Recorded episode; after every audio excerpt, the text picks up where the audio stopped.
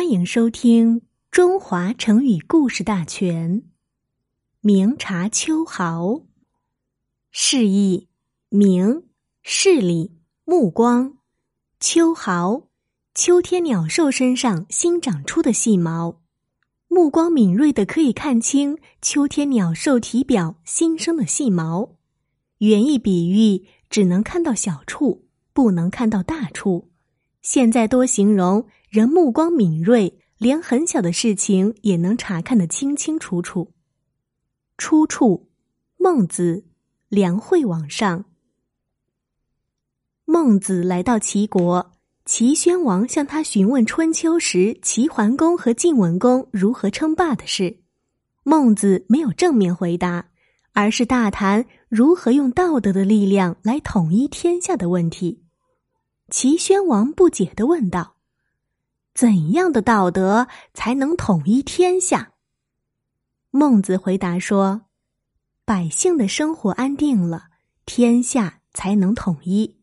这是什么力量都抵御不了的。”齐宣王又问：“像我这样的国君，可以使百姓生活安定吗？”“可以。”“你凭什么知道我可以呢？”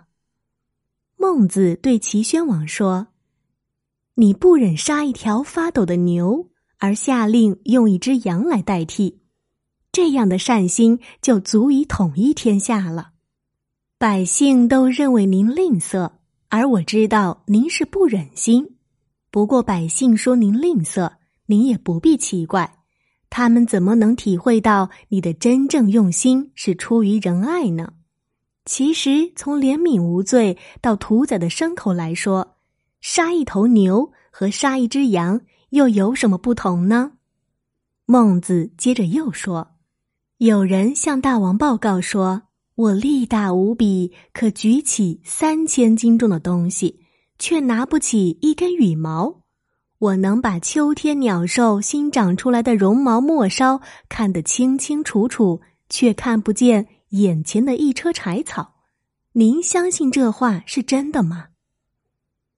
当然不能相信。齐宣王马上回答。孟子于是做出了总结：您的好心使禽兽沾光，而不能使百姓得到实惠，这到底是什么原因呢？其实举不起一根羽毛是不用力气的缘故。没见到一车柴草，是没有用眼睛去看的缘故；百姓得不到安定的生活，是您不愿施恩惠的缘故。所以，您不用道德来统一天下，是您不愿意这样做，而不是不能这样做。今天的学习到这儿就结束了，感谢您的收听，我们下期见。